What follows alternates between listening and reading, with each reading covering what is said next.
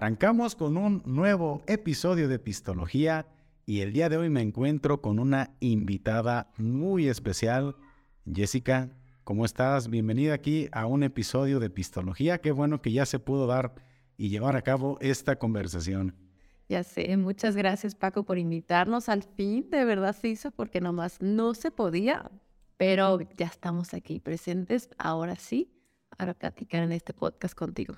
Muy bien, te decía fuera de cámaras que ya era como un podcast obligado, que se había aplazado y que afortunadamente, bueno, pues ya estamos aquí platicando, ¿verdad? Eh, a toda la raza, pues invitarnos a que se suscriban aquí al canal, a que nos sigan en todas las redes sociales.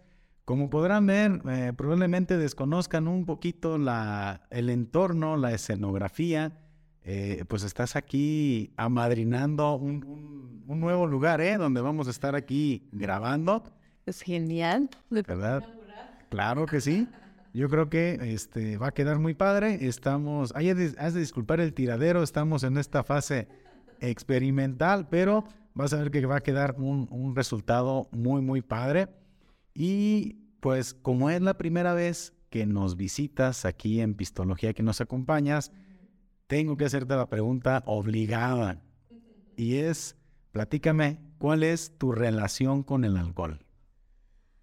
Ok, bueno, pues como verán muchos en mis redes sociales, sobre todo en mis historias de cada fin de semana, seguramente han de pensar que soy muy borrachota, pero la verdad es que no es cierto. sí disfruto el alcohol, puedo decir que soy este, bebedora social, este, pero no bebo tanto. Pero, o sea, sí, soy de que me tomo una caguama y me tengo que tomar un vaso con agua después, porque si no se me sube bastante y luego ya no la cuento. Entonces, sí. Entonces, la, medida es una caguama. Una caguama y un vaso de agua y a lo mejor puedo continuar con otra caguama. Pero ya debo continuar después con pura agua. si no, ya, ya. Y con eso. Con eso. ¿Y alguna anécdota que recuerdes que digas, híjole, en esta ocasión eh, de andar acá en el cotorreo, eh, ¿qué, habrá pasado, no? Sí, bueno, pues hay muchas anécdotas, pero obviamente pues hablando como metal mod, así en la escena del metal, pues sí tengo varias, pero una en específico que me acuerdo muy bien es cuando, este, bueno, hace ya muchos años. Muchos. Muchos. Cuando apenas estaba quedando con mi esposo, que en ese entonces tocaba con su banda de Arcadia Libre, me invitó a un show que iba a ver en la Feria de San Marcos. En Aguascalientes. En Aguascalientes, exactamente. Y eh, iba a ser pues como el día en que tocaban metal en una explanada.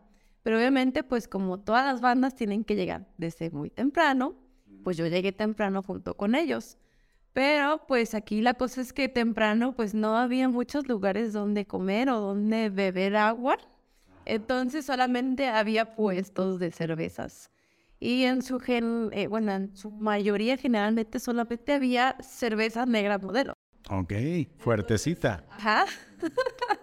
Entonces pues estábamos en el, en, ese, en el escenario esperando y pues en la única sombra que había ahí era pues abajo del escenario. Ok, literal. literal. Entonces pues estábamos acalorados, muriéndonos de calor, pero eso sí, con cerveza modelo eh, de la negra. Y pues, eh, aparte de mí, pues, y de los músicos, había varios amigos y amigas que eran de la escena y pues nada, pues ¿qué hacíamos? Pues este, para divertirnos y para quitarnos el calor, pues consumir negra modelo. Un amigo recuerdo muy bien que pues allá vendían de estas como botellas de cerveza así de grandes. Se compró una así de negra modelo y pues uno traía nada más su vasito. Porque es la, la caguama, luego creo que hay otras que son ballenas, no sé, digo, si se vendan por acá. Ah, ok, o sea, era que unos dos litros a lo mejor, más. Como. No sé. Cuatro. No me digas. ¿Y se la compró para él? ¿O estaba repartiendo? Ajá, entonces veía que nuestro vaso estaba vacío. Y no, tómele, y no, y no servía más, y yo, ah, yo iba, me le escondía. Total que sí, ya cuando fue la hora del show, pues ya estábamos todos bien servidos. que dicen, ya, ya, mejor tóquense unas de Vicente, ¿no? y pues sí, bueno, pues el show estuvo muy chido, pero pues sí pasaron varias cosas en ese show. Este, por ejemplo, bueno, pues sí, obviamente sí recuerdo que David sí estuvo un poco más, este, pues borrachito tocando, mis amigos estaban borrachitos. Por ejemplo, este, los de Here Comes the Crackers, en ese, en ese entonces el vocalista no era Tetes, era otra persona que se llama Hela. Y no recuerdo si fue bien en ese, se subió, subió en pie a un monitor y se cayó para el frente. ¿Cómo crees? O sea, no, no estaba bien firme el monitor y... Ajá, y se cayó. Se aventó su clavado. Este, total que, bueno, pues la peda estuvo épica, estuvo chida. y pues es algo que recuerdo de toda la vida y que cuento y que me da mucha risa precisamente porque el alcohol nunca se acabó. O sea, de inicio a fin. Ajá.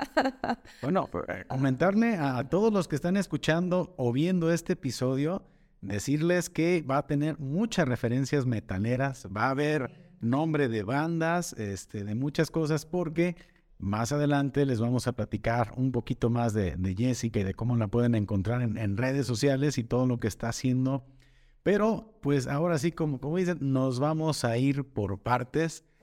Y este, después de esa anécdota, eh, me gustaría preguntarte si tú eres originaria aquí de Zapotlanejo. Tú, este, o no sé, tu familia, vienen, ves, ahora sí que, el, ¿cómo se puede decir?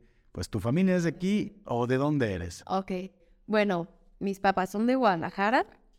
Yo nací en Guadalajara, pero cuando yo cumplí un año, mis papás se vinieron para acá. Perdón, te voy a interrumpir un poquito, Jessica. Es que como que de tanto platicar, digo, ni, ni es tanto, como que hace falta acompañar la conversación con algo no sé. Se me secó la garganta. Así es. No sé si te pueda ofrecer algo. Hay cerveza, una cerveza Coach y una Dark Lager. No sé qué prefieras. Pues una Dark Lager estaría bien. Casualmente, no sé por qué, diario aquí hay algo preparado. Miren, si están escuchando el sonido en el micro, ya se imaginarán. El sonido de la gloria. Ajá, Milito te voy a invitar una o dos, otras las que tú quieras. Es una cerveza Dark Lager de pistología, cerveza artesanal. Oh, ya tenemos cerveza. Claro, y es muy bueno. Esperemos, esperemos que, te guste, ¿no? Pero vamos a checar. A ver, sin antojar y les va, ¿eh?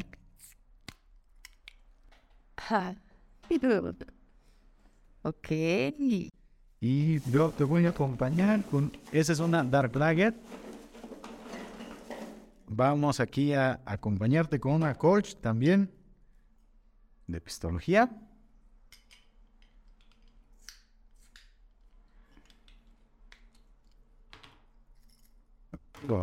No es que estuviera preparado, ¿verdad? Ni mucho menos. Pues saludcita por tu nuevo espacio de trabajo. Así es. Y pues acompañemos a ver qué tal te parece la cheve, ¿eh?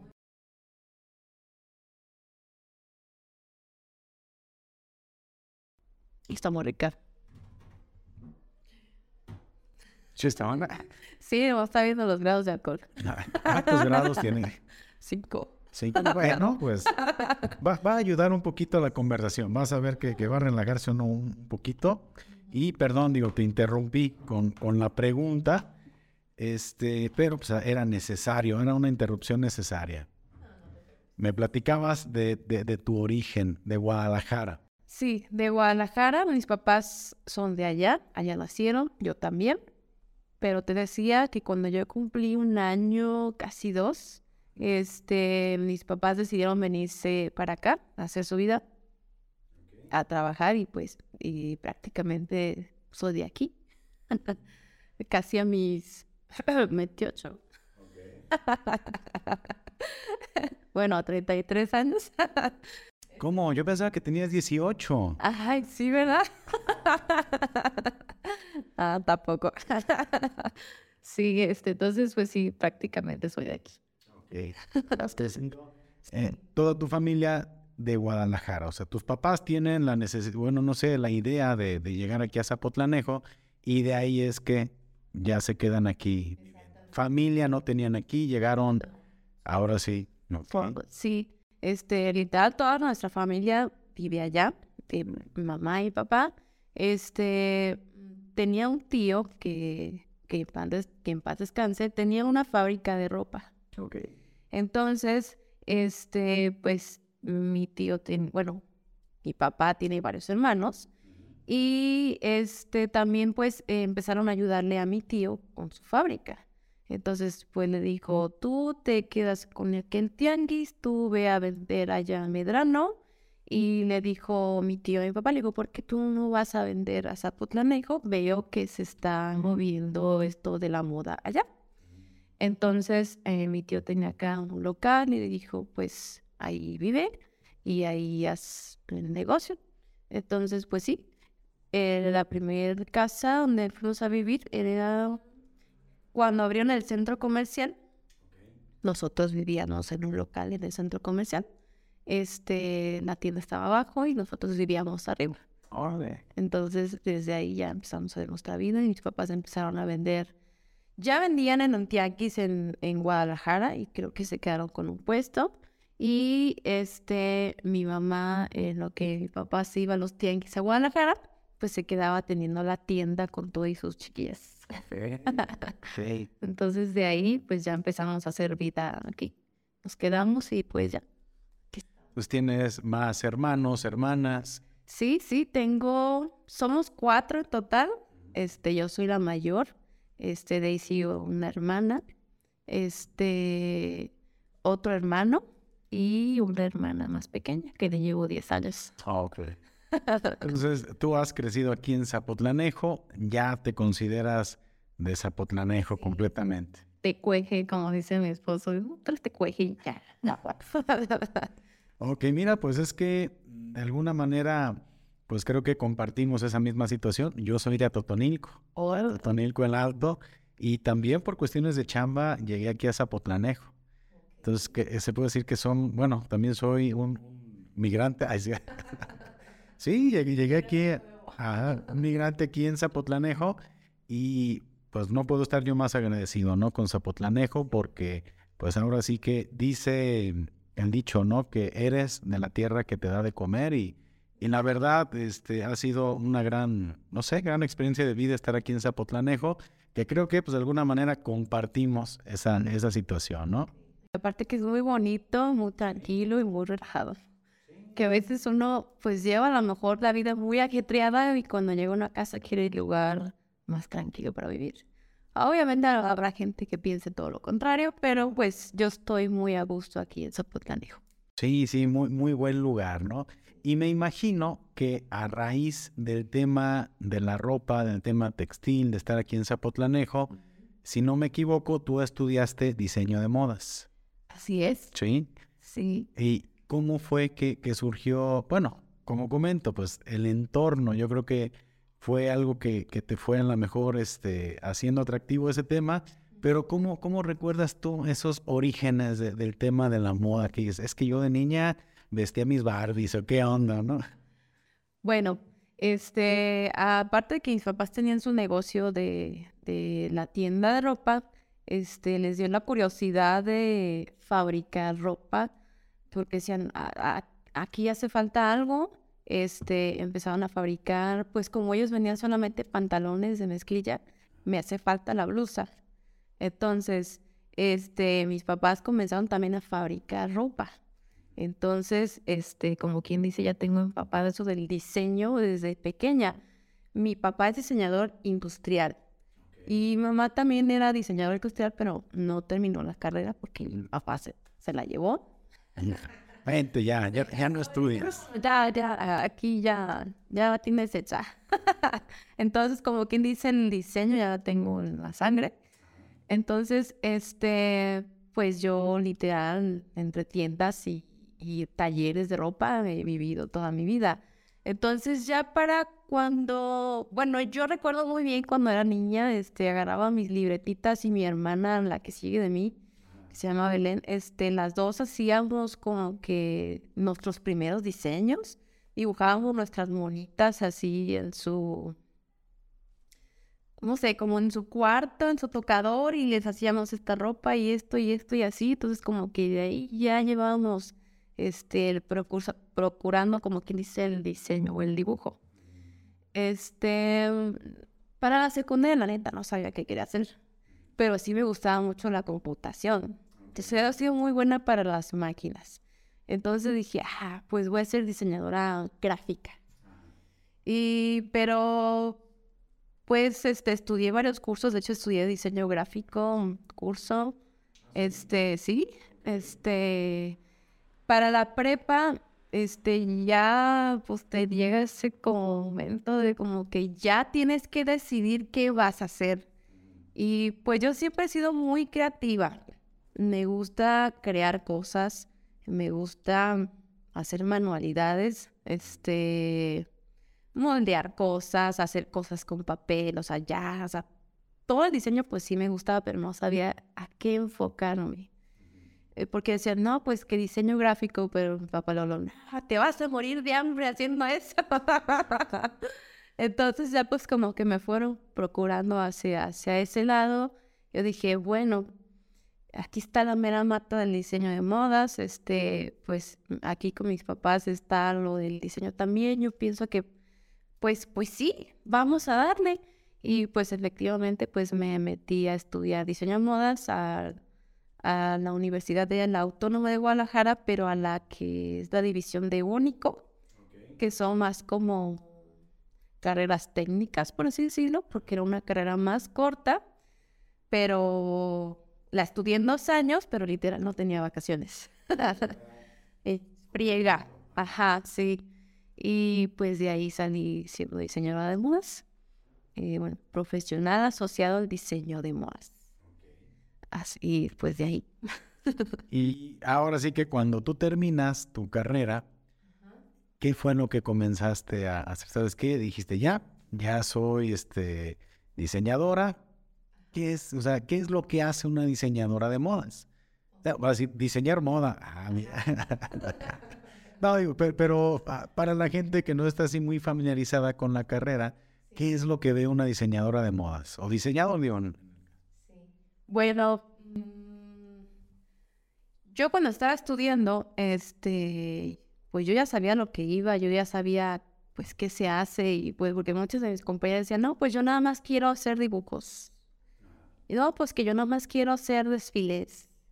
No, pues que digo, digo, sí, pero hay que hacer de todo. Hay que hacer de todo porque si no, no vas a saber cómo se hacen las cosas. Desde me el patrón. Entonces, desde el dibujo, sí, este, estudiar en lo que es el, em, en lo que te vayas a inspirar para hacer ese dibujo o ese diseño, cómo lo vas a hacerlo, o tienes que pensar cómo vas a hacer ese modelo para poder hacerlo en, en un molde, para después cortarlo en tela, para después saber cómo lo vas a coser y este, probar a ver si no tiene alguna falla ese diseño o ese molde para después salir a la venta o a la modelo, ¿verdad? Entonces, pues sí, yo ya sabía lo que iba, lo que tenía que hacer, porque ya tenía una escuela atrás con mis papás, ¿verdad? Entonces, eso es lo que prácticamente se hace en el diseño de modas, aunque yo decía, no, yo quiero hacer este vestidos sobre pedidos y que no sé qué. Entonces, eh, yo trabajaba, bueno, más bien hacía mis prácticas con mi director de carrera, que era un diseñador de modas, eh, así, por encargo, hacía vestidos para señoras de mucho dinero. Señoras pifís. Señoras chiquis, ajá, de allá del autónomo y todo eso. Un saludo a mi director Carlos este, Sotomayor, espero que me escuche. Entonces, pues era una inspiración y bueno, dije, bueno, voy a tratar de hacer esto a este lado. Y no me gustó. o sea, no, no fue, no, no sentiste. O sea, sí me gusta crear, pero a la hora de atender a las señoras ya no me gustó porque pues... Imagino las necesidades y requerimientos muy especiales. Exacto, y aparte que pues a mí, a mí junto con una compañera que se llama Aurora, nos tocaba pues meternos a los vestidores y ver a las señoras encueradas y bueno, obviamente pues uno ya tenía así como que... Y no, como que ese lado no me gusta. me tocó ver este, modelos, mujeres y hombres en, en paños menores, pero no me había tocado ver señoras. y yo hablo de señoras pues de todas las, de todas las edades. Entonces dije, no, eso no lo. ¿Era por qué? ¿Por el tema de...? Pues, así como que, ah, pues, es, pues, si yo soy muy especial, eh, digo, bueno, pues no, creo que esto no es lo mío. Creo que no, la atención al cliente así específicamente no me gustó. O sea, sí me gusta la atención al cliente, pero específicamente encuerar señoras y vestirlas. Y... y el tema, perdón, a lo mejor me estoy clavando en algo que no... Pero ¿por qué encueradas? O sea, era... Pues es que cuando tomar las medidas exactamente como deben de ser, porque a veces cuando tú tomas una medida con ropa puede variar. Es que eh, todo ese tipo de detalles es importante e interesante saberlo. Exacto, porque a veces dos milímetros puede ser importante para una prenda exactamente que quede genial. Entonces, por ejemplo, cuando tú traes un pantalón, este es la tenas gruesa. A veces tenemos que apretar la cinta para medir exactamente la medida. Pero pues ya hablando ya en, digamos en alta costura, sí tienes que desvestir casi a la clienta. Casi. Sí, casi. por lo menos se queden casi. Y obviamente, pues, este, no, que no me gusta aquí, que y no, pero es que no se le vería bien. No, me vale. Entonces, así como que eso me frustraba mucho. Obviamente estaba chica, tenía 18, 19 años, entonces dije, no, no es lo mío. Oye, pero creo que todo lo que tiene que ver con diseño es igual, ¿eh? Porque yo estoy, muchos años me dediqué al tema del diseño y es eso, o sea, esa, esa atención al cliente personalizado, quítale, ponle, sí. Eh, métele más diseño, así como, ¿y qué es más diseño? Sí, pone que más adelante sí me dediqué un poco más al diseño personalizado, no otras cosas, pero en ese momento dije, no, no es lo mío. Y en cuanto salí de, de la carrera, mis papás dijeron, chula, se me va a poner a trabajar. Aquí está tu chamba, aquí quédate con nosotros, ya tienes tu, puesto como diseño y de hacer moldes, y al mismo tiempo me vas a ayudar a hacer este, pues atender el taller, pues, en sí, como tal. Y así de, oh, ok, y pues de ahí empecé a trabajar con ellos, haciendo moldes, este, dirigiendo taller, este, poniendo a otras personas que hacer, este, ponle que a lo mejor ya sabía qué hacer, pero pues, pues era mi chamba. ha sido tu trabajo todo el tiempo, no has estado a lo mejor con otras experiencias laborales, has sido ahí en el taller o has de repente experimentado con otro tipo de trabajos. Pues bueno, este, desde que salí de la universidad, de ahí ese es mi, mi único trabajo, pero sí recuerdo muy bien que desde cuando estaba en la secundaria yo les ayudaba a mis papás en las en las tiendas, eh, sobre todo los fines de semana. Y eh, a veces eh, me ponían en las tardes a ayudarles en, el taller a deshebrar. Entonces, pues digamos, es otra experiencia, por así decirlo. en la prepa recuerdo muy bien que todos los días en la mañana, porque yo en la, no en la tarde, en las mañanas siempre tenía que abrir la tienda y atender clientes y pues estar ahí en la tienda. Este, a lo mejor no era la encargada, pero sí, ah, que bájame y tráeme esa prenda, ayúdame a empacar, ayúdame, atiende a la señora. O en las temporadas altas, pues siempre tenía que estar ahí. Igual, no descansaban. Este. Y pues esa era mi chamba. Ya nada más que cuando en la universidad, pues cambié mi lugar o mi puesto de trabajo en un taller. Pero así de trabajos, trabajos laborales en otros lados, no. Digamos que tenía experiencias laborales en otros lados haciendo prácticas profesionales este, mientras estaba en la universidad. O sea, sé que no solamente estaba con director de carrera, sino que también trabajé como vestuarista en varios este, desfiles de modas, este, con Takasami, que es una diseñadora de modas este, de prendas como muy mexicanas, o sea, de vestidos de mantas, este, así esos vestidos que están así muy opones y pintados, así muy bonitos. Este, también recuerdo muy bien que me tocó una vez ser vestuarista, aunque más que vestuarista me tocó lavar las prendas del ballet ruso. Este, no sé muy bien cómo se llama, pero es un ballet ruso muy famoso. Y en el Telmex me tocó estar ahí. Entonces, no, pues, este, como que son muy duras las rusas. Muy bueno lavar este, las, las, las mañas y las medias a mano. y me tocó hacer eso. Este, creo que también me tocó hacer vestuarista en, otro evento ahí, pero no recuerdo muy bien. Casi me toca ser vestuarista en los premios MTVs que hubo en Guadalajara. Pero dijeron, no, no queremos alumnos, este, pero me tocó estar ahí presente. sí, entonces me tocó boleto gratis. ¿Qué habrá sido? ¿Es este, qué año? 2008. O sea, fue la primera vez que tuviste así como un contacto con, con artistas. Bueno, ya me comentaba, ¿no? Con otro que has manejado, pero me imagino que fue muy buena experiencia. Sí, y sí estuvo en varios desfiles, este, digamos que de otros, este, alumnos y así colaborando como vestuarista. Pero así importantes están esos. Em, y otra experiencia laboral. Ah, sí, también me tocó estar este, trabajando un año, eh, como igual así como prácticas para dos diseñadoras de modas ahí en Santa Teresa. O sea, no tenía un jefe, tenía dos. Y ve, tráeme, y ve, tráeme, y descósenme. Bueno, y dije, bueno, pues ya muchos no les gustaba esa chama. No, es que yo no quiero ser este, la chichincle de nadie. Dices, bueno, pues, pues yo tampoco, pero pues igual aprendo otras cosas, aprendo trucos, aprendo pues estar, este, atender a más personas de diferente forma. Bueno, pues prácticamente una hacía arreglos de costura y otra hacía diseños muy locos y los vendía en el Tianguis Santa Teresa. Entonces, pues tenía dos maestras muy buenas y una de ellas era modelo. Entonces, pues estaba encantada. Perdón. Entonces, pues así las únicas experiencias laborales que tuve son esas. Pero siempre has estado, eh, ahora sí, de la mano con, con, el tema de la moda. Ha sido la actividad. Ah, mira, pues qué interesante porque, eh, digo, para poder llevar a cabo esta conversación, pues me di, me di una asomadita por ahí a tus redes sociales, ¿verdad?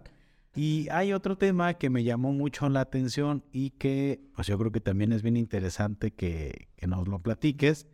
Y es, ¿qué hace? O sea, ya nos vamos a brincar otro tema. ¿Qué hace una asesora en lactancia materna? ¿Verdad? Que es otro tema que veo que has manejado. No sé desde cuándo, a ver si me puedes platicar un poquito el origen. Y pues no sé si también quieras dar un mensaje respecto a ese tema, ¿no? Para la gente que, que nos escucha. Bueno, si quieres vamos por los orígenes. ok, este, ¿dónde empezó este tema? Bueno, parece que soy muy intensa este tema. Me apasiona muchísimo. Y es que, bueno, todo empieza obviamente cuando me convierto en madre. ¿Ok? Entonces, eh, uno cuando está embarazada dice, pues sí, yo quiero amamantar, yo quiero darle todo lo mejor a mis hijos. Y pues lo mejor de todo, pues es la lactancia, ¿no? Entonces, este, había leído un poco, pero no me había informado bastante porque pues no sabes ni de dónde, a pesar de que en redes sociales hay mucha información, no sabía en qué momento tomar esa información. Entonces yo nomás tomé así de que lo único que me preocupaba es que yo tengo muchas alergias por eso me veo mormada siempre, por eso dicen que hablo como Carlitos de los Rugrats, porque siempre estoy mormada y es debido a mis alergias. Entonces había leído un artículo que decía que la leche materna ayudaba mucho a eso. Entonces me traumé. Dije, yo no quiero que mis hijos estén igual que yo. Entonces, si le puedo dar leche materna para que mis hijos puedan evitar tener muchas alergias como las que yo tengo, pues les voy a dar pecho pero no tenía la información correcta. Entonces, cuando yo di a luz, dije, bueno, pues ¿cómo le hago? este, le preguntaba a mi doctora y pues nomás pégatelo. ¿Y ya? Pero ¿cómo? Y a mi mamá, a las enfermeras y todos, pues pégatelo. Pues sí, me lo pego, pero pues no puedo, no come. este, ¿cómo le hago? Y pues eh, así pasé, este, lo intentaba, pero no podía. Y pues duré como una semana dándole biberones, pero yo tenía mucho dolor y decía, no, ¿cómo es que teniendo tanto acá no puedo darle de comer? o sea, o sea, ¿cómo es? O sea, no están ahí de, de adorno, son para algo. Entonces recuerdo muy bien que llegó una amiga que se llama Joy, que ella ya había tenido pues sus hijos, o sea, tenía dos, dos niñas para ese entonces, no, un niño y una niña. Y ella pues sí había dado pecho porque sus hermanas daban pecho, entonces sí sabía cómo. Entonces le dije, ayúdame, le dije, es que no sé cómo. Y pues recuerdo muy bien que me trajo un extractor y pues, como tenía mucho dolor porque tenía los pechos muy congestionados, sentí un gran alivio que dije, no, dije, dije, es que tiene que haber alguien que ayude a otras mamás a sentirse así de aliviadas como yo me sentí con mi amiga, porque me ayudó a extraerme leche con su extractor y más o menos a decirme cómo a darle de comer a mi bebé.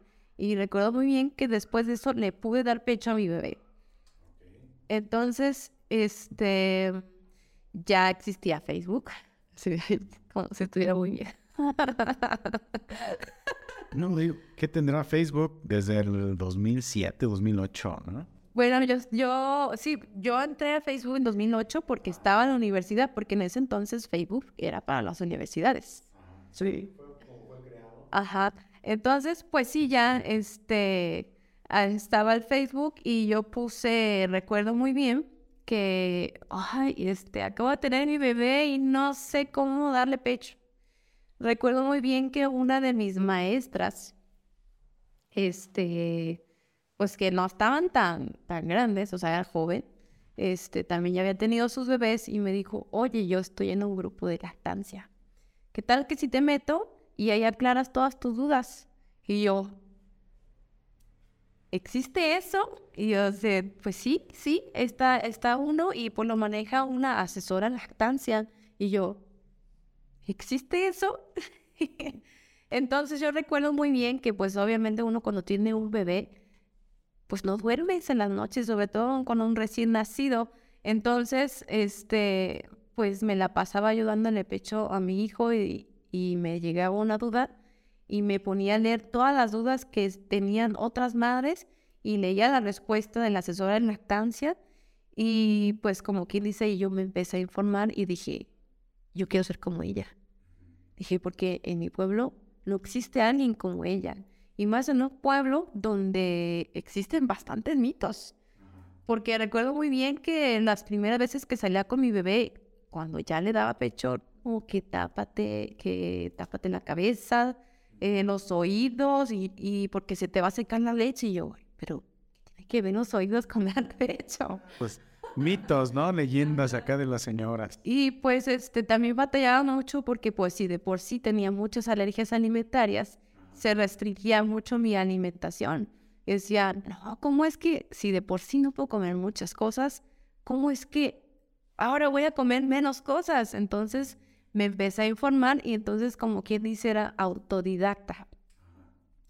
Y sentía que yo siempre he dicho que siempre tengo un trauma de que, oh, es que la gente no me escuche, yo quiero que la gente me escuche y que escuchen lo que tenga que decir. Entonces, con toda esta información que yo tenía, sentía que tenía que decirlo hacia, pues, hacia la gente que tenía alrededor, porque oye, existe la lactancia y existen muchos mitos y existe, este, pues, las asesoras de lactancia. Entonces, este, como yo no, yo no era un personal médico, pues decía, pues yo no sé cómo voy a hacer uno, pero pues yo tengo que dar esa información. Entonces, así tal cual me daba la información mi asesora de lactancia, yo la, la, se la brindaba a otras personas. Empecé a decir, oye, veo que vas a tener un bebé. Dije, yo tengo información te ayudo.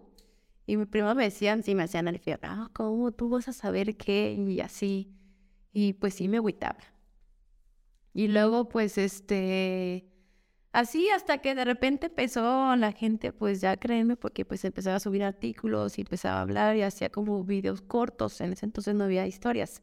Y subía, no, que la lactancia, que sí, que los mitos y que no sé qué. Y... ¿Ya lo subías a Face? Sí, sí. Pero este me da mucha vergüenza y obviamente pues a las mujeres este tema es como muy tabú y más en un pueblo. Entonces, ¿qué hice? Pues hice un grupo este que se llama Lactancia y Crianza con Respeto Zapotlanejo, este muy enfocado al nombre de o al lema en el grupo que estaba yo de lactancia donde me ayudaron. Entonces, en ese grupo se llama UCABIM este, donde me enseñaron, y, pero el lema era ese, lactancia y crianza con respeto. Entonces yo subía información y hacía mis videos ahí y pues hablaba más abierta sobre la lactancia y invitaba a otras mujeres, este, sobre todo pues compañeras que estuvieron conmigo en la prepa o en la secundaria, que veía que estaban embarazadas, las invitaba.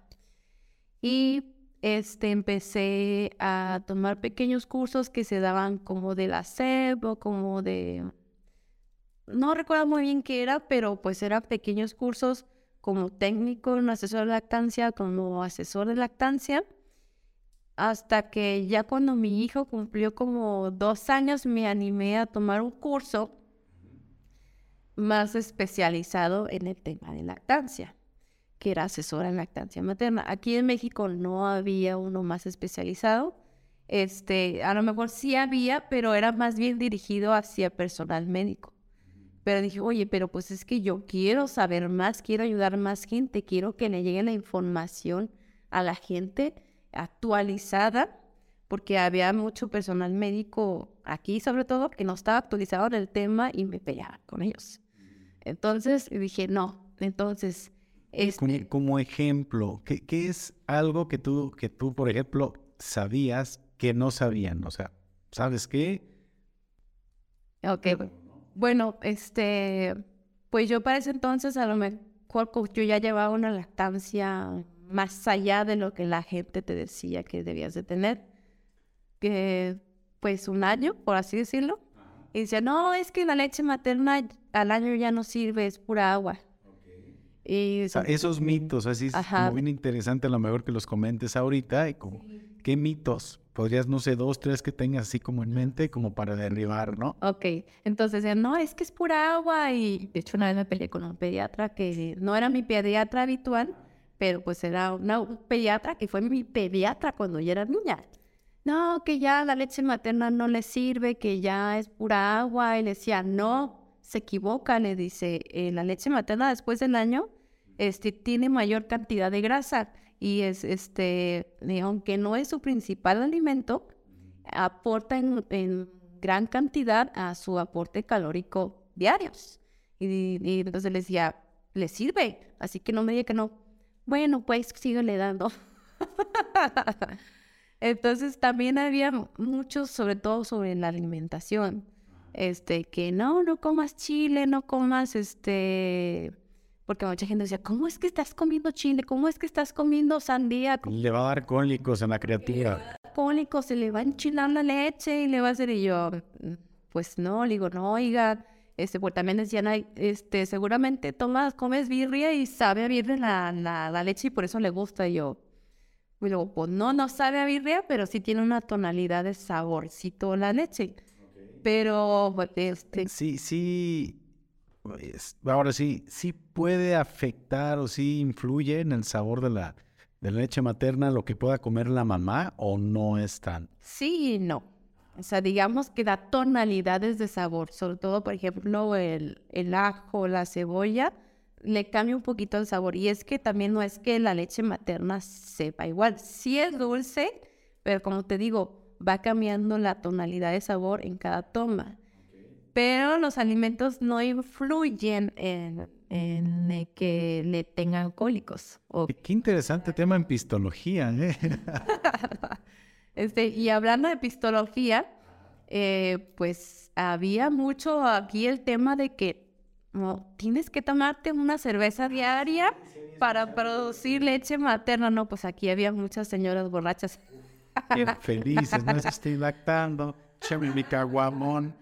Entonces, es un gran mito porque este no es necesario tomar o consumir algún alimento específicamente para producir leche más que la succión del bebé.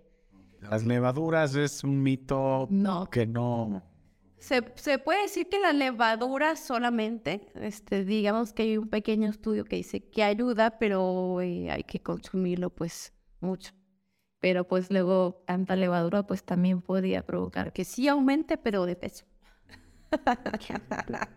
Entonces, este, no hay alimento que específicamente para producir este, más leche. Y la cerveza lo único que pasa es esto. Bueno, eh, si tú tomas cerveza, podrías, eh, de hecho, disminuir tu producción de leche y podría sí cambiar el sabor de la leche a un poco más amargo. Entonces al bebé no le podría gustar. Existe por ahí, uh, hay como una pelea, sobre todo en el alcohol, que dicen que pues sí podía el- el alcohol pasar en grandes cantidades a través de la leche. Y Le ponías un fiestonón a la criatura. entonces tu bebé podría estar un poco borrachín y tú también. Entonces, este, pues hay que asegurar. Los dos ya llorando ahí con Amanda Miguel. este, Entonces, este, está el dilema, pero hay otra corriente, dice que, que el alcohol no pasa en grandes cantidades a través de la leche y que pues, no podría causarle nada. Pero si tú tomas alcohol, como Anunda, pues la, tu percepción de la realidad podría cambiar y a lo mejor a tu bebé no le podrías dar este, la atención adecuada. Entonces, por eso decimos, no tomes mientras estés lactando y mientras tengas un bebé.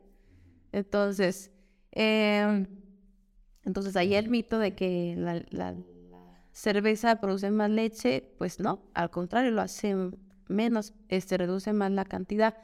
Pero van a decirnos, pero es que a mí sí me sirvió, yo siento que me salió mucha leche y que no sé qué. Bueno, es que es un efecto placebo. Porque eh, eh, para producir leche materna se necesitan dos hormonas. Una es la prolactina, que se encarga de producir la leche materna, que no es más que con el estímulo, como te decía, y la oxitocina. La oxitocina es la hormona que se encarga de que esa leche salga del cuerpo. Entonces, la oxitocina se produce cuando tú estás relajada, cuando estás contenta, cuando te apapachan, cuando, este, pues sí, cuando estás feliz. Entonces, si la oxitocina está elevada, pues el flujo de la leche es muy rápido. Entonces, este, obviamente, pues si te consiste con una cerveza y te pone feliz la cerveza, pues la oxitocina está elevada, sale el- con buena eyección a leche, pero no produces más. Entonces, Aquí el efecto es que pues estás contenta y la leche sale rápido. Entonces, por eso piensa uno que, que produces más leche y no es así. Todas las mujeres pueden lactar. O sea, no hay mujer que diga yo no pude. O, o, sí hay casos de, mujeres que de, que de plano pues no tuvieron esa posibilidad. Bueno, eh, sí, digamos que de un 100%, un 2%, eh, muy reducido, así por cuestiones físicos, que no pudiera dar pecho. La mayoría de las mujeres mexicanas que dicen que no pueden o no han podido dar pecho es probablemente porque no tuvieron la, la información o la atención adecuada en su lactancia, ¿ok? Pero sí, la mayoría pueden lactar y pueden producir la cantidad suficiente de leche para su bebé. Inclusive una mujer puede amamantar hasta cinco niños, más o menos. sí, este, de hecho, pues en la antigüedad, pues había matronas. Entonces, cuando esa mujer no quería dar pecho, no podía por algo o no sabía, había una matrona que iba a la casa de tal señora y les daba pecho. Entonces, esa matrona le daba pecho a varios niños. Ok, y obviamente, pues ya los que tenían pues mucho dinero, pues tenían su matrona de, de plata. Y al final de cuentas, digo, es que es muy curioso ese tema de las matronas porque como que creerías que el vínculo debe de ser madre e hijo, ¿no? Así como que si solamente tú a tu hijo le puedes dar este eh, pecho, ¿no? Y aquí pues con las matronas pues se rompe ese tema porque al final pues es tal cual a leche materna, ¿no? Lo... Pues el vínculo se hace aunque no despecho. Entonces, pero obviamente pues sí se crea un vínculo más cercano con lo del pecho. Entonces, obviamente pues la matrona probablemente también crea un vínculo con, con, su eh, con el bebé que está dando pecho. Yo, por ejemplo, este, cuando era bebé, pues decía mi mamá que no pudo darme pecho, pero tenía una hermana que sí daba, le daba pecho a su hija. Y cuando íbamos a visitarla, dice, pégatela. y yo dije, ah, yo tuve una matrona. Y yo decía, ay, con razón de repente la ve, volteaba mucho a ver.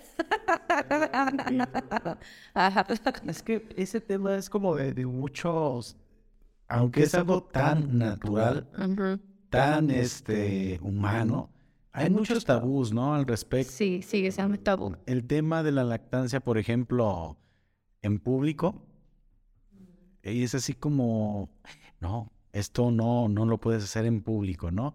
Y ha habido así como una, no sé, digo, una corriente así como fuerte, ¿no? Decir, no, pues yo, Simón, yo en público, ¿no? Habrá quien, no, ya ves, se tapan, hay quienes no se cubren, o sea, es un, es un tema bien, incluso controversial, no sé, dentro de esas corrientes, ¿tú qué podrías este, opinar, no? Bueno, yo al principio a mí sí me daba vergüenza, pero decía, bueno, pues si tengo un grupo de lactancia, estoy tratando de dar información a demás personas, tengo que ser congruente. Entonces, ya para cuando tuve a mi segunda hija, este, ya tenía pues ya mucha experiencia, ya, este, ya no me daba pena lo que la gente me decía, ya podía defenderme sin enojarme, porque sí, cuando tenía a mi hijo sí me peleaba con la gente. ¿Qué, qué pasaba? O sea, era, te veían... Pues sí, güey, hasta, hasta porque daba pecho y que me tapaba, me hacían de tos. Ya, ah, ok. Entonces, no es... ¿Pero qué te decía la gente? Aquí no puede hacer eso, no lo haga aquí vieja cochina y así, pero pues si le estoy dando de comer a mi bebé, ¿qué voy? Me escondo al baño, pero pues el baño no es un lugar limpio, está sucio, entonces no.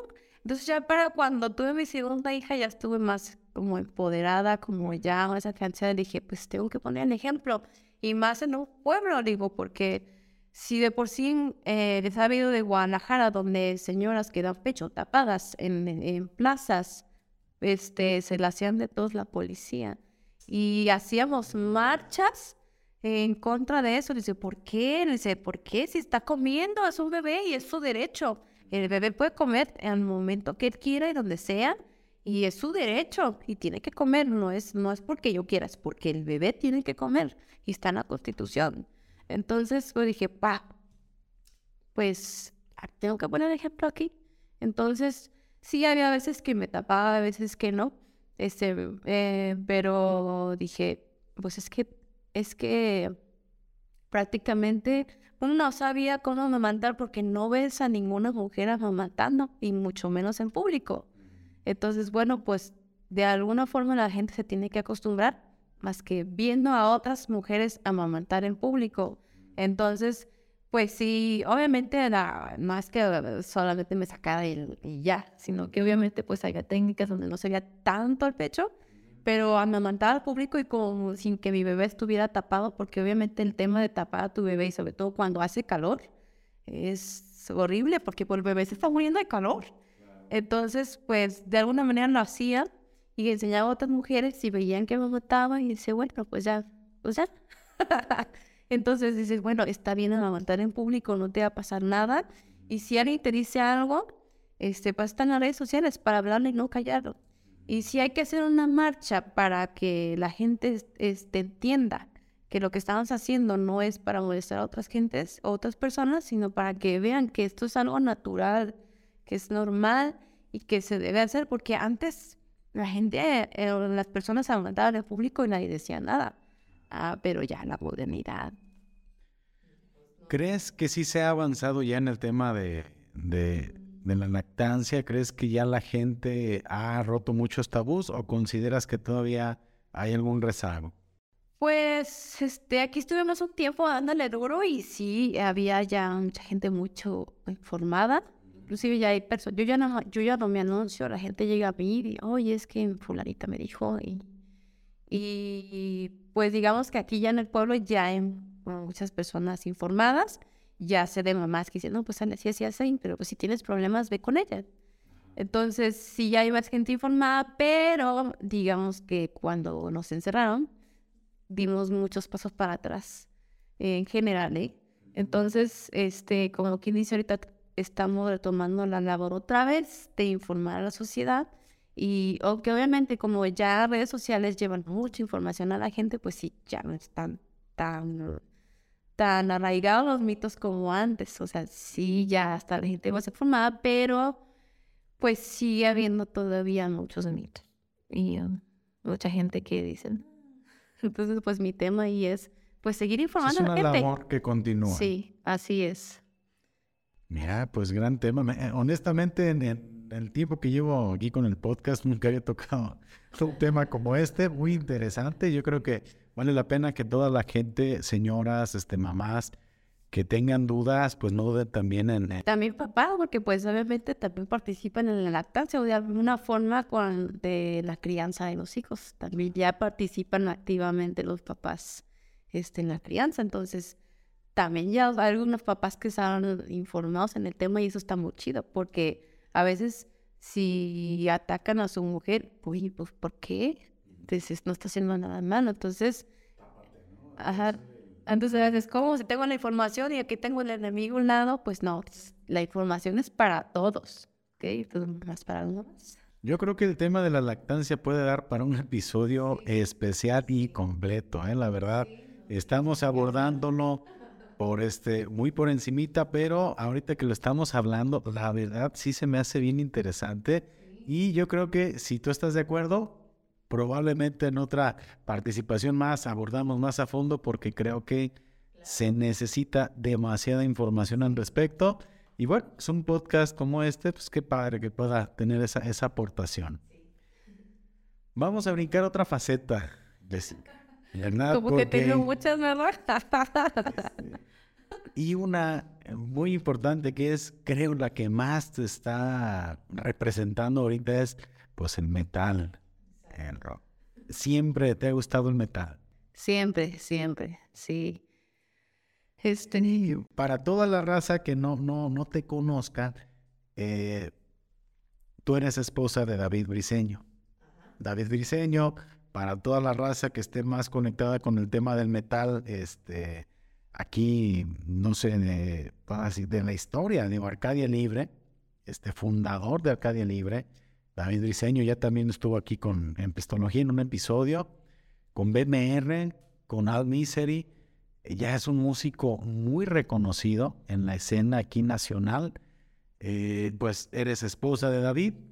¿Cómo lo conoces? ok. bueno, es- Platícanos cómo, cómo fue la historia ahí de, de amor. Si hablamos, bueno, de- del, desde del metal, digamos que la música viene desde mi, mi papá, digamos. Ese, mi papá hacía, participaba en luz y sonido y a él le tocaba poner lo que es como el hard rock. Entonces yo desde muy pequeña escuchaba música de Black Sabbath, Led Zeppelin, The Doors, este, y así, pues, ¿verdad? Eh, ya para la secundaria, pues ya cambiaba a rock español. Y para la prepa ya escuchaba metal. Entonces, obviamente, pues ya en la prepa escuchas ¿Cuáles fueron las primeras bandas que, que recuerdas? este de metal. Recuerdo muy bien a Light Deji, eh, Killwitz Engage, um, Cradle of Fire, este... No las conozco esas bandas, ¿eh? Sí, ya está, mijita, está bien. No, no digo, pero no. Hubiera pensado la mejor que ibas así como a lo más maná. Ay, ma- Bueno, pues digamos que eso era lo que escuchaba en la secundaria, pues entonces llegó rock en español. Entonces es la que tenía ese me tiró. Chile. este, ay, serio, ahora como muy melódico yo el asunto. Y pues tenía un, un novio que escuchaba un poco más este, como Black Dahlia Murder.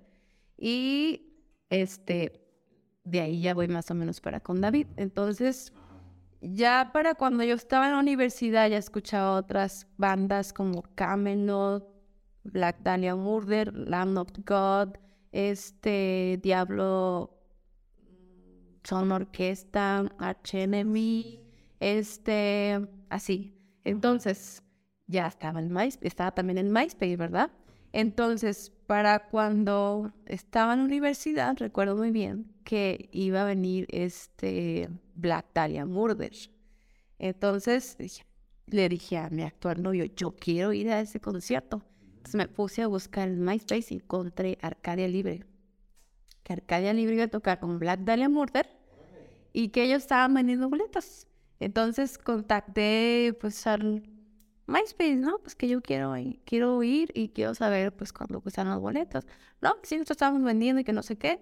Y conocí en ese entonces a Fer, a Naco. Entonces, pues igual no se me dio ir a ese concierto, pero no, no pude, no me dejaron. y este, pero gracias a ese anuncio conocí a Arcadia Libre. Entonces empecé a conocer la música de Arcadia, Libre y me hice fan de Arcadia Libre. Pasó un año, falleció Fer y este, pues ya conocí a toda la banda menos a David. Entonces le dije a uno de ¿sabes qué? Pues conozco a todos menos a David. Dije, me gustaría conocerlo porque pues yo sé que era muy amigo de Fer y yo también, dije, porque a mí Fer me iba a visitar a la universidad. Y así, hablaba mucho con él. Y este, pues sí, me pasó su contacto en, Messenger. En aquellos tiempos de Messenger. Sí, me siento muy viejita. Messenger era la red social de mensajería que utilizábamos nosotros hace unos años, donde enviabas zumbidos, ¿qué era? Sí, bueno, ah, zumbido y los primeros emoticones, ¿no? Entonces, pues lo empecé a conocer, empecé a platicar y este, ya pues entonces, este, ya también ya como que el novio que traía, pues ya como que ya no, ya tenía mucho tiempo con él, pero pues como que no veíamos nada claro. Y pues empecé a hablar con él, con David, y me empezó a invitar a los shows. Ah, pues que vamos a tocar a Guadalajara, Caine. Y, pero ahí no fue la primera vez que lo conocí, lo conocí personalmente una vez que fui a, visitar a unos familiares en Mazamitla y dio la casualidad que también fue allá porque tenía unos amigos de la universidad allá y nos conocimos ahí. Gran lugar, ¿eh? Gran lugar para... nos conocimos ahí personalmente, pero hasta ahí, o sea, no, no pasó nada. Ya después me empezó a invitar a los shows y empecé a ir. Entonces ya había salido de la universidad, ya era como un poco más autónoma y decía, pues sí, desde esa vez de Mazamitla, yo creo que hubo ahí en el pues sí, Cupido, ¿no? sí. Y la fortuna que tenía es que donde tocaba él estaba como a tres cuadros de donde vivía una de mis abuelas. Entonces, pues sí. No, pues. todo estaba el caminito ya bien trazado, ¿no? Así como que, ay, todo, pues, todo está predispuesto. Entonces, este, yo iba y pues ya se acabó el show y me a dormir con una. Y este, yo pienso que donde hubo un mayor clic fue en ese evento donde te digo que fuimos a San Marcos. Eh, porque, ah, porque en pues esa anécdota. Porque pues pasé más tiempo con él. Entonces ya no tanto como amigos, sino pues ya, pues ya, que ya me está tirando la onda. Pero ahí no era nada oficial todavía. No, este, no recuerdo si bien para esas fechas ya había terminado mi novio o después de eso lo terminé. Bueno, mira, si el examen, si estás viendo esto, pues ya, ya lo pasado, pasado. Hasta. y pues ya. Ahorita viendo así, con, con razón.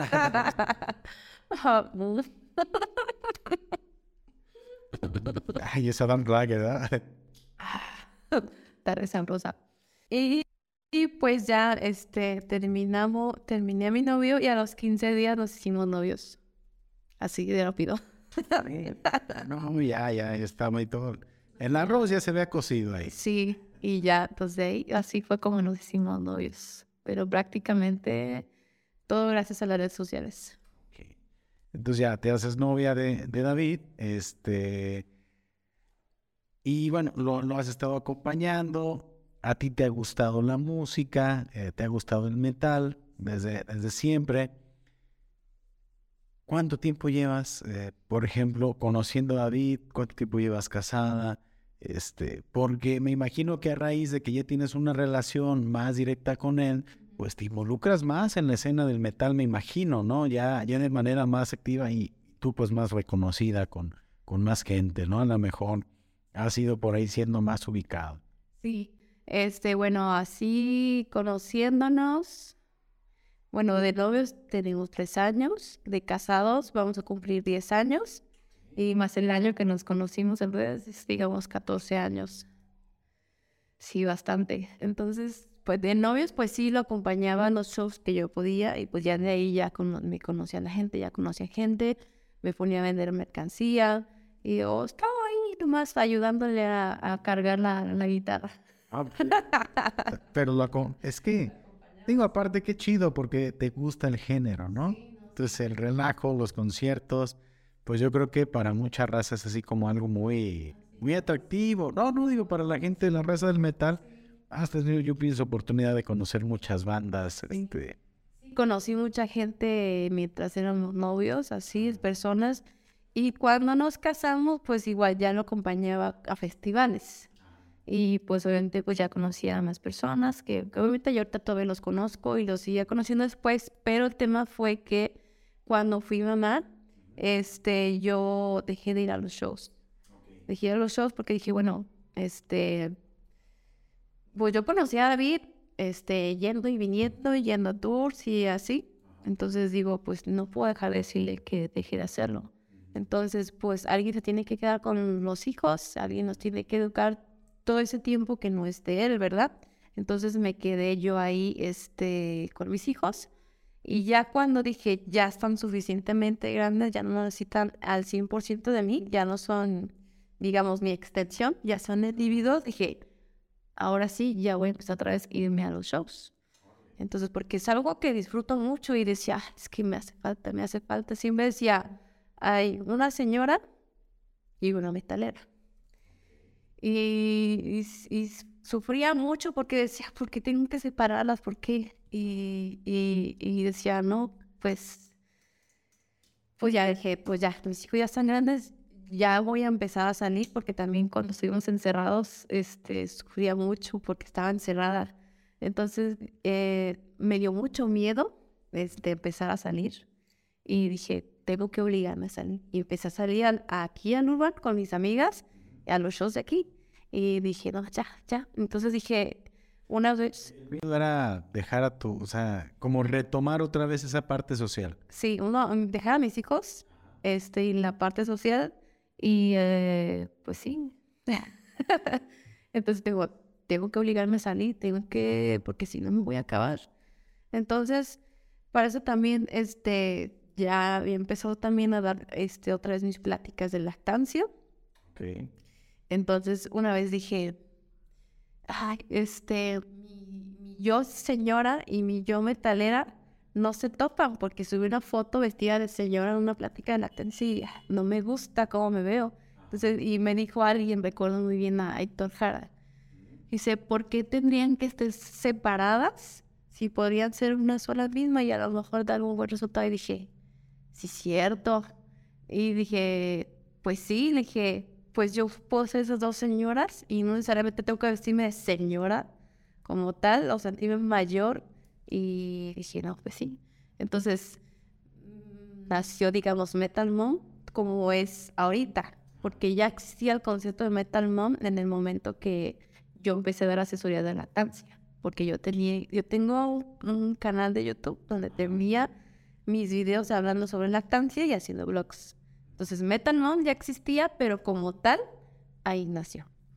Ok, que ese era un tema. ¿Cuánto tiempo tiene existiendo Metal Mom?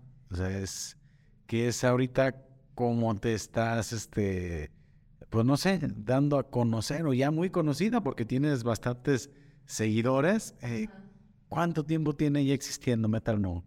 Bueno, te decía, este, como te decía, yo no me gustaba quedarme callada.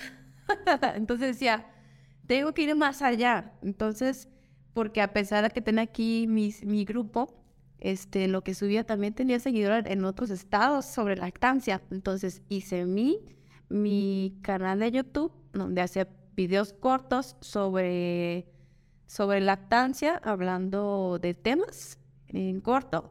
Pero hacía blogs y en los blogs hacía, no, pues que ahora vamos a ir a, tal show o vamos a ir a, a, tal lugar y lo hablábamos como si fuéramos una familia petalera.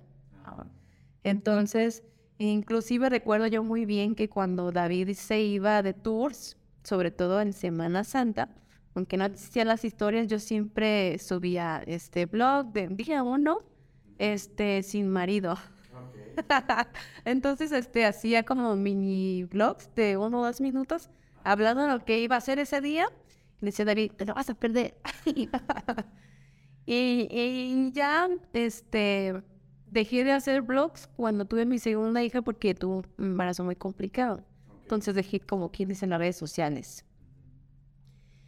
Ya para cuando retomé otra vez esto de salir y ya dije que iba a hacer metal, pues empecé a ir a shows aquí, a los locales, a otros con David, a otros este, pueblos, por así decirlos.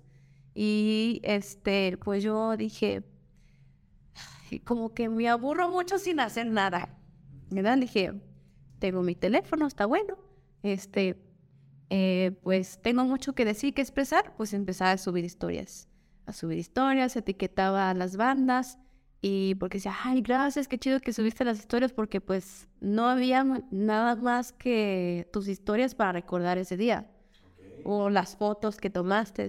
Y yo dije, ah, pues está chido. Entonces, para yo no aburrirme y estar sentada sin hacer nada o más que chelear, dije, no, pues voy a hacer esto otro. Entonces empecé a hacer eso.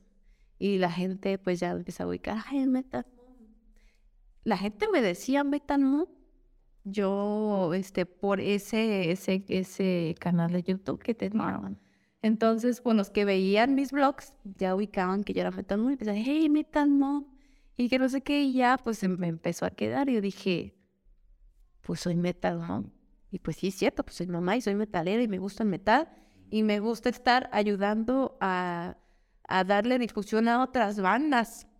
Entonces, este pues prácticamente a Metal como la conocen ahora, así nació, este, con tal de ayudar a dar difusión a otras personas para yo no aburrirme, así nació Metal. Y, este, ay, bueno, es que, ¿cómo puedo decir?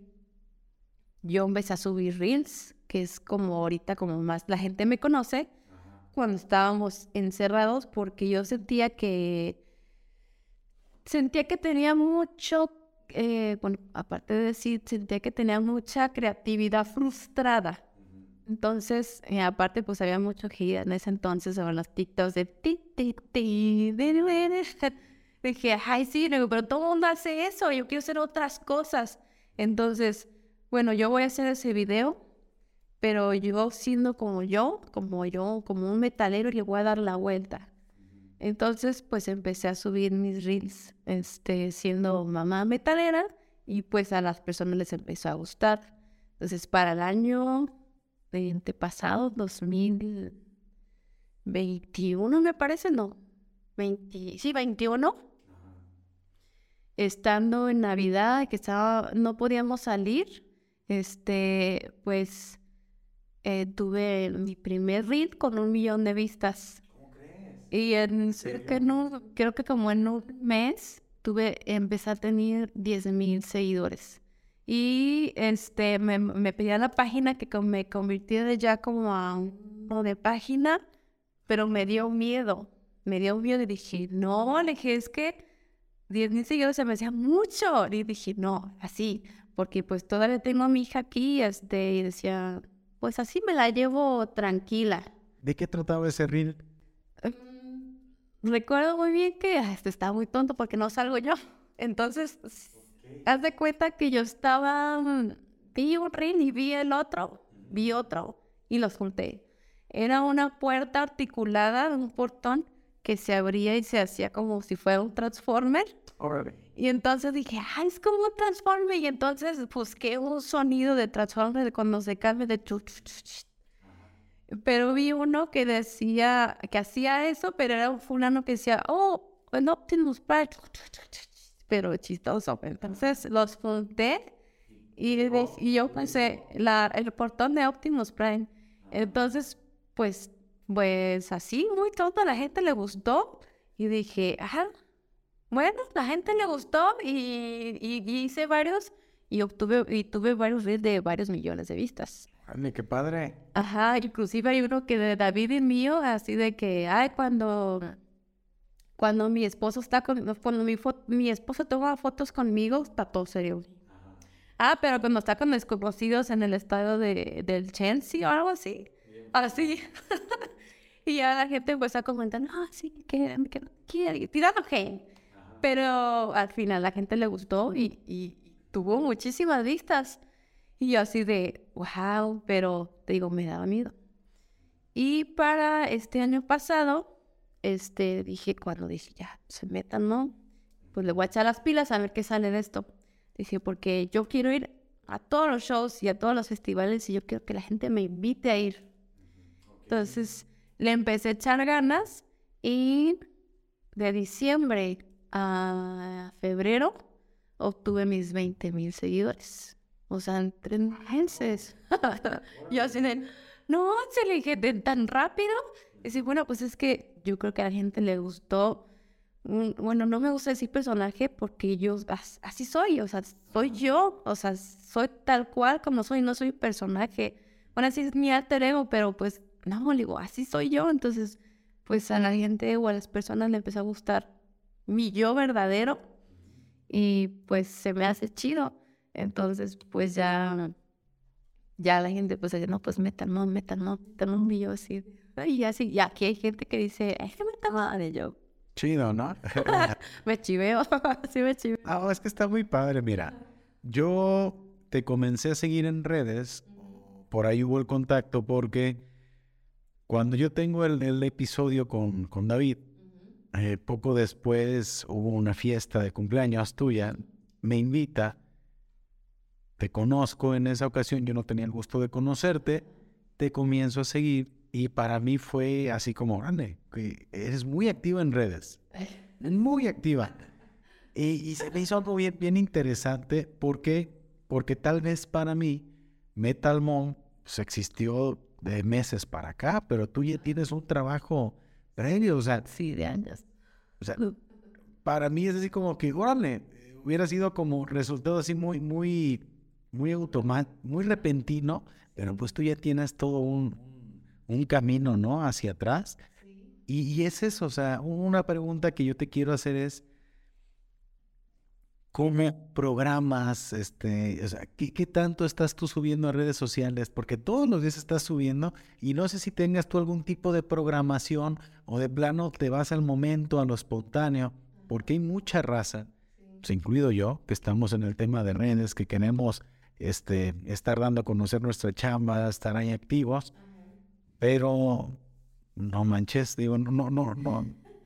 Eh, es que, ¿cómo le haces? Digo, es, es como una pregunta, ¿no?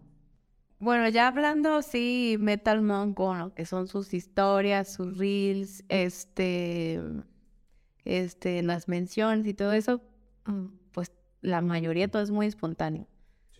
Aunque los reels eh, todos los que hago son muy espontáneos. Hay veces que me llega como que una boom de creatividad y, hago un montón de risas en ese momento, pero obviamente pues este, más bien de TikToks.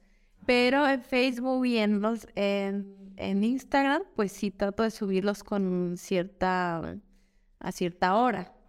Pero por ejemplo todas las historias sí son todos. ¿Estás en TikTok? ¿Estás en Instagram? ¿Estás en Facebook? Y en Twitter. En Twitter. Y en Twitter, ajá. Entonces, pues sí, la, la mayoría de cosas que hago son espontáneas. Sí hay cosas que a lo mejor pues sí programo, pero es al momento. Afortunadamente tengo un trabajo que como es de familia, este, puedo hacerlo. Este, ahorita estoy sola en el trabajo, entonces cuando voy al baño o cuando me siento a tomar un descanso o cuando voy afuera por mis hijos, aprovecho y subo las cosas. O cuando estoy comiendo o cuando estoy cenando y así. Entonces, Pues es que se me hacía bien curioso porque antes de comenzar me decías que estabas nerviosa y que pues nervios de que, sí, sí, estás ya muy familiarizada, ¿no? Con- pues sí, pero pues es que pues podcast así, persona a persona es, la, es mi primera vez. Entonces, pues como es algo que nunca he hecho, pues sí me pone nerviosa. ¿Y cómo te has sentido? Pues ya tranquila y sobre todo con esta. No, mira, sí, siempre estas experiencias de, de, este, de podcast son, son muy padres porque, como te decía, los primeros 10 minutos son complicados, pero después la conversación va, va fluyendo, ¿no? Pues sí, mira, te veo muy, muy activa en redes. Insisto, para mí es novedoso porque yo no te seguía hasta ese, hasta ese momento.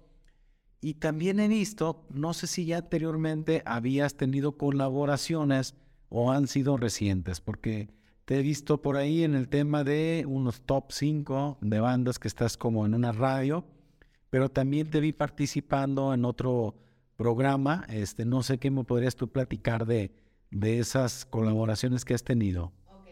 Así como colaboraciones, pues sí, es nuevo, digamos que empecé este compartiendo los flyers de bandas. Dije, "No, Pues ayúdanos a compartir, porque pues como sabían que ya había gente que me veía y que ah, compartía los shows, dice, bueno, pues que queremos que vaya gente a ese show. Entonces empecé colaborando como quien dice, como medio, ah, haciendo difusión de flyers. Y luego en Twitter, este, en Twitter pues casi no subía nada, como quien dice, decía, pues es la crew de Metal Mono. Entonces, si, si acá me enojaba, pues me desquitaba en Twitter. Entonces, este, también empecé de repente a subir como un poquito de lo que subían mis otras redes en Twitter. Yo dije, bueno, acá es otro rollo. Pero llegó mm, mi productor y como yo puse creadora de contenido, porque pues dije, pues es que tengo que tener una congruencia en todas mis redes. Entonces puse creadora de contenido, porque yo hacía reels. Entonces, entonces dije, pues yo soy creadora de contenido. Entonces llega mi productor y me, y me dice, oh, Que mencionas la figura de un productor. se llama Luis Orlando. Entonces me dice, O sea, es como quien, ¿qué, qué hace tu productor? O sea, te- "Ale, tiene una estación de radio digital que se llama Rocky Terror Radio Digital. Del- es, de, es de Laredo, de Laredo, Texas. Y pues como que, pues por lo mismo que dije, como tengo que tener congruente mis redes sociales, pues la gente que me ubicaba de acá de otras redes sociales me empezó a seguir y le daba like. Y no sé cómo llegué yo ahí a, a darle like a su radio. Y dice, veo que tienes que eres creadora de contenido y tu concepto de Metal Mon me gusta. ¿Te gustaría hacer un programa de radio? Y yo, pues yo soy creadora de contenido, pero no hago radio, digo, hago videos. Dije, pero pues igual podemos canal hacer un piloto o algo así. Pero pues platícame, ah, sí, mira, pues me gustaría que tú fueras pues hacer como un top, el top 5, pero Metal Mom. Entonces ahí vamos a hacer este, que la gente vote por su canción favorita de tal banda. Y con eso tú vas a hacer el programa. Y yo dije, bueno, pues hay que ser el piloto. Y pues mi primer programa, que era piloto, pues no fue tan pilota. Yo no sabía hacer nada de radio, no preparé nada, solamente prendí una computadora y dije, pues a lo que sana. Y pues ya me dice, estás al aire y estás en vivo. Y yo, "Mm". ok, y entonces pues ya, este, así fue mi primer programa y yo dije, ¿Y pues... eso hace cuánto que fue? O sea, te aventó así como al, al coliseo, ¿no? Con los leones. Ah, Fue como en los finales de enero, o sea, en este año. sí, de este año. Entonces tengo poquito, si acaso tengo seis, siete programas. Y este, pues así empecé y de hecho, este, como que ya me había tenido en la mira, pues varias personas que veían que les gustaba mi contenido y inclusive llegó otra persona y me dijo de otra estación de radio digital también, que se llama Maldita Radio y me dijo, oye, me gusta lo que haces, pero me gustaría hacer un podcast contigo. Le dije, "Ay, híjole, así le dije, pero tengo mucho tiempo para hacer podcast. Este, pero igual le podemos dar. O sea, hacerlo ya como de, de manera continua. Igual así como una vez por semana. Entonces, este, igual con en Rock y Terror también, este, mi programa de Top 5 de Metal ¿no? es un programa a la semana. Entonces, ya me dice, oye, pues este, me gusta tu programa también, ¿quieres que lo, lo estemos retransmitiendo también aquí? Y yo, pues sí, pues sí, pues sí, no tengo nada que perder y pues no, pues así, pues sí, pues le damos. Dije, pues yo ve que más gente me, conoce. Entonces de ahí mucha gente del norte también ya me ubica. Y pues de ahí empecé a colaborar con estas radios. Y este, ay, ¿qué otra cosa? En colaboración ahora, este, me decías que del otro podcast. Entonces, pues uno como, como mamá de repente que está descansando y que no tiene nada que hacer, dije, bueno, pues me salió este Metal Memes. Y dije, que el podcast y que no sé qué hablaban un tema específico. Dije, ah, pues vamos a ver de qué van a hablar. Pues si voy a entrar al mundo del metal de lleno, pues vamos a ver de qué hablan. Y ya, pues hablado, pues era como un podcast en vivo, pero pues este, yo veía que interactuaba con las personas. Padre, en serio. Entonces ya, pues de aquí soy, estoy aburrida, no tengo nada que hacer. Pues ya empezaba a, empezar a interactuar, echar carrilla y todo así. Y me dijo, oye, este, ya había pasado como dos programas que hacía eso. Me dice, me, me, me gusta lo que haces, me gusta que, pues como que le das como otro sabor al, al programa y a la gente le gusta y está chido. Dije, ¿no te gustaría este, participar en un podcast con nosotros? Y yo, pues va, le damos.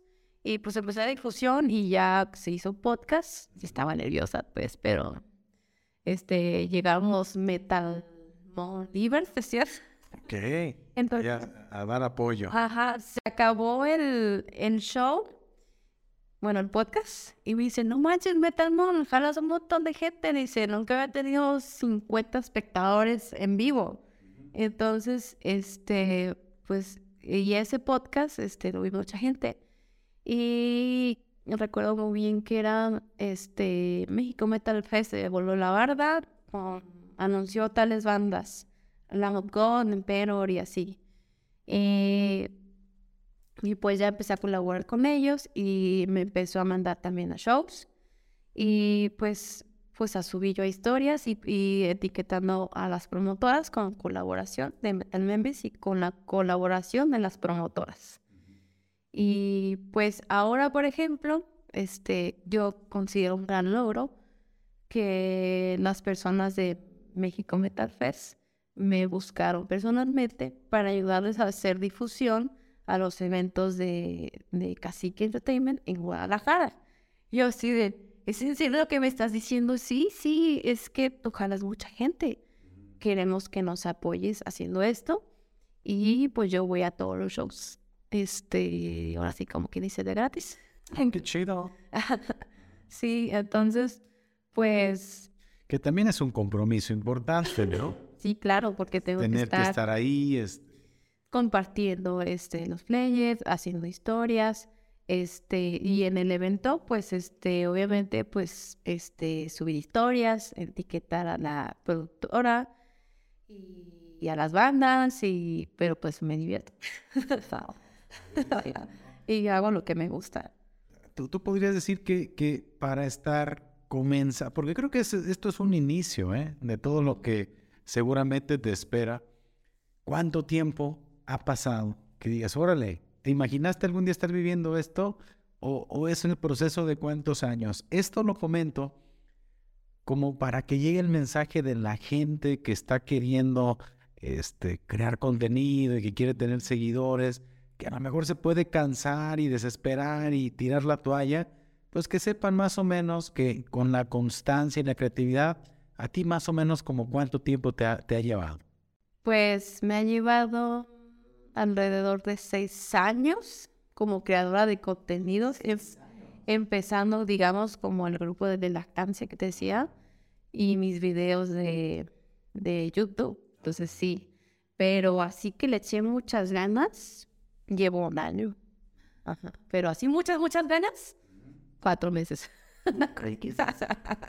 Pero has tenido presencia durante seis años. O sea, y, y es que hay mucha gente, y creo que es el mensaje importante, que quiere pegarla con el primer video, quiere pre- pegarla con el segundo video y dejan, ¿no? Entonces yo creo que, que sí es algo bien, bien interesante ese mensaje.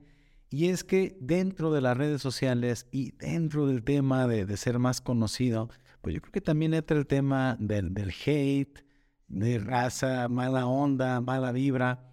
¿Cómo te ha ido con esa parte? ¿Has este, tenido por ahí algunas situaciones o qué recomiendas a la raza para manejar esas situaciones? Este, siempre ha habido hate. Este, recuerdo muy bien que, por ejemplo, ¿Ese hate nunca te ha, ha sido tan fuerte para que digas, sabes que yo no quiero esto? sí, sí, obviamente sí me ha afectado. Recuerdo muy bien que cuando subía mis videos en YouTube, pues yo, a pesar de que era maternidad, yo ponía, les ponía música de metal. Y sea, me gustaba, ¿por qué le parece esa música? Está re fea, que sabe qué, y sí me agüitaba. Entonces hay videos que tuve que bajar porque, este, a pesar de que sí ayudaban a mucha gente y decía que sí, me podían más lo que la gente decía, de que no, ¿por qué esa música? Que sabe qué, y que no sé qué, pero ¿te gustó mi video? Claro. Y este, pues sí, una cosa que me podía mucho era mi aspecto. Entonces, este, pues sí, sí me agüitaba. Y sobre todo, cuando te digo, con los videos que subí donde, eh, de, de los reels donde estaba mi esposo y yo, eh, pues la gente sí nos tiraba hate. Pues me decía David, pues es que si te lo tomes a pecho, este, pues, pues siempre te vas a agüitar. Dije, pues sí, cierto. Le dije, y al final de cuentas es perso- son personas que no conozco. Igual les puedo dar la vuelta y sacarle provecho de eso. Le dije, igual, pues si los hates son fans frustrados, al final de cuentas son fans. Entonces, igual, pues sí me ha pasado últimamente que sí me, me, me dicen cosas. O ah, que, sobre todo los muy true, por así decirlo.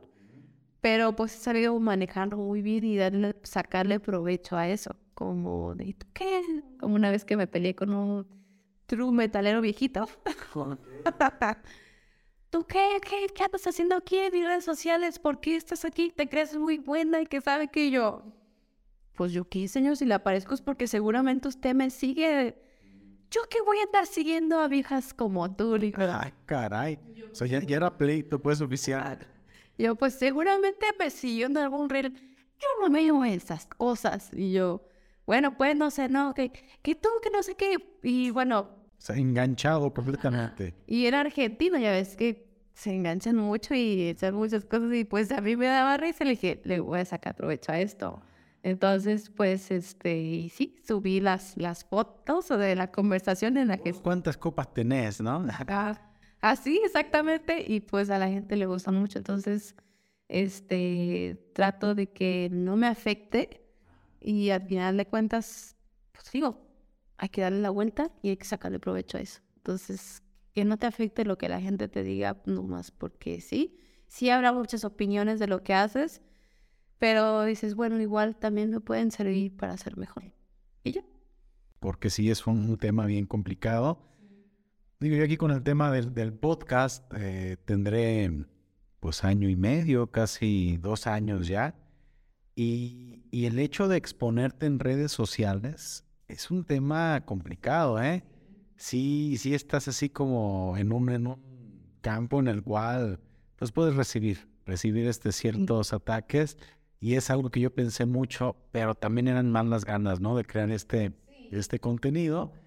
Y, y vamos, o sea, es, es todo un reto del día a día, ¿no? Y qué bueno que comienzas tú a manejar eso porque creo o estoy seguro que tu fama en redes está, está comenzando apenas y el hecho de este, saber manejar esas situaciones pues hacen que permanezcas porque creo que ese tipo de presión sí puede entronar a, a otras personas, ¿eh? Sí, hay veces que sí me afecta, no digo que no, pero un día, dos y ya, ya, le damos otra vez. Y entonces así es como, es como, como yo le digo a mis, a mis pacientes de lactancia, hay que ir un día a la vez.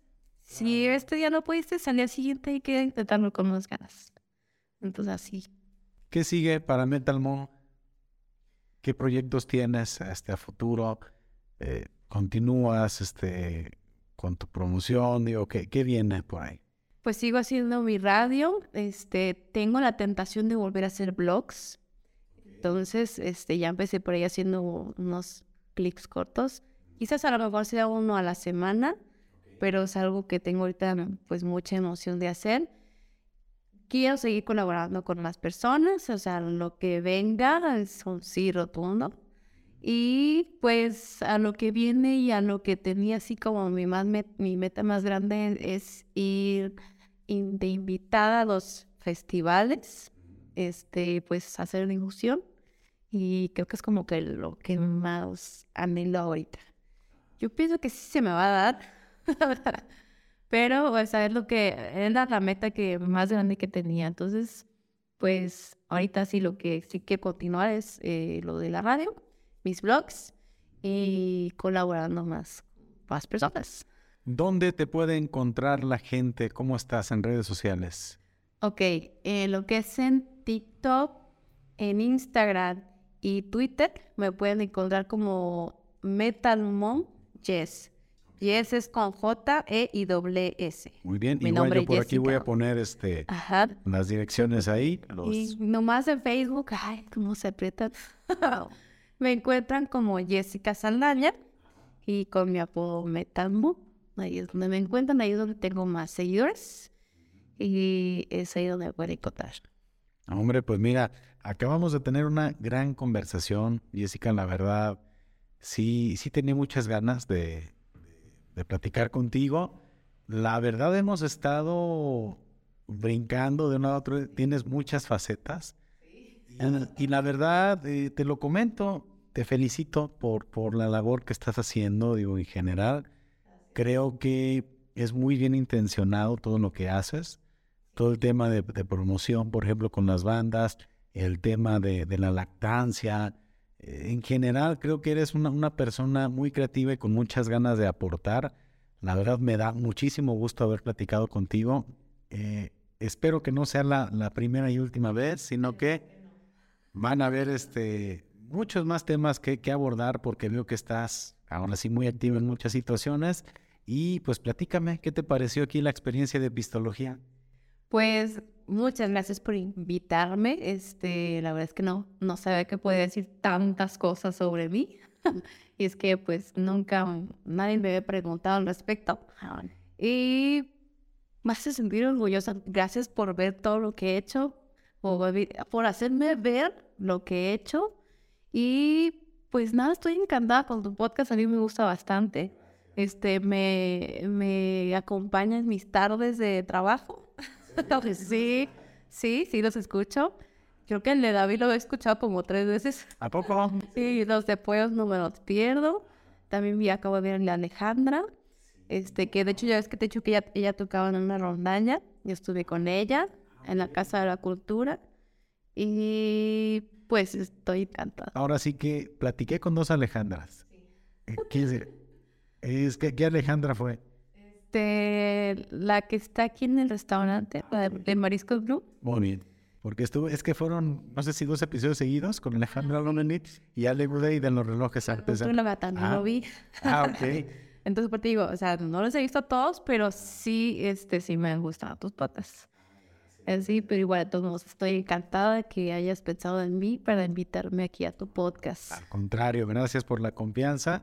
Creo que este, estas conversaciones son muy padres y es bien interesante cómo, cómo vas conectando con la gente. Ahorita tú mencionas, oye, yo estuve en una rondalla con Alejandra. Ah, mira, y ahí vas. Y, sí, pues que recordando, yo iba a ser cantante de una banda de metal, pero pues no, se dio. También tuviste tu faceta musical. También. ¿Y por qué no se dio? Ay, seguimos con la conversación, ¿verdad? este, bueno, este, íbamos a ser puras mujeres, pero no se dio. Pero, este, me tocó eh, colaborar con Coram, que ahora son, este, como que dice, BMR. Ok, ok. Entonces los acompañaban dos, tres canciones como coro o haciendo un dueto de dos voces de hombre y mujer. En ese entonces, pues se llamaban Coram. Pero ¿Melódicos o algo más fuerte? No, era rock, era rock y era metal, o sea, yo cantaba como la ciudad de la furia. Y no recuerdo otra canción, pero cantaba con ellos. Entonces, por eso presenté a David con Raúl y, con Cano. Ah, esa es otra historia interesante. ¿eh?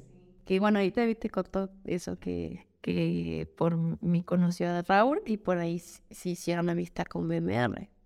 Raza, si no han visto ese episodio con David, échenle un ojito, porque ahí van a conectar varias, varias situaciones. Jessica, pues qué agradecido contigo. La verdad, gran episodio. Yo creo que en serio eh, va a tener información muy interesante, de mucho valor para mucha gente, digo, todo lo que hemos platicado. Y eres bienvenida en Pistología las veces que tú gustes. La verdad, este, fue una gran, gran conversación que sé que le va a gustar mucho a la gente. A todos ustedes, pues invitarles a que nos sigan en las redes sociales y nos despedimos como es costumbre y tradición. Salud y saludos. Y si no toman, pues tomen. Si van a tomar, pues no manejen. Exactamente. Hasta la próxima. Bye, Metal Babies.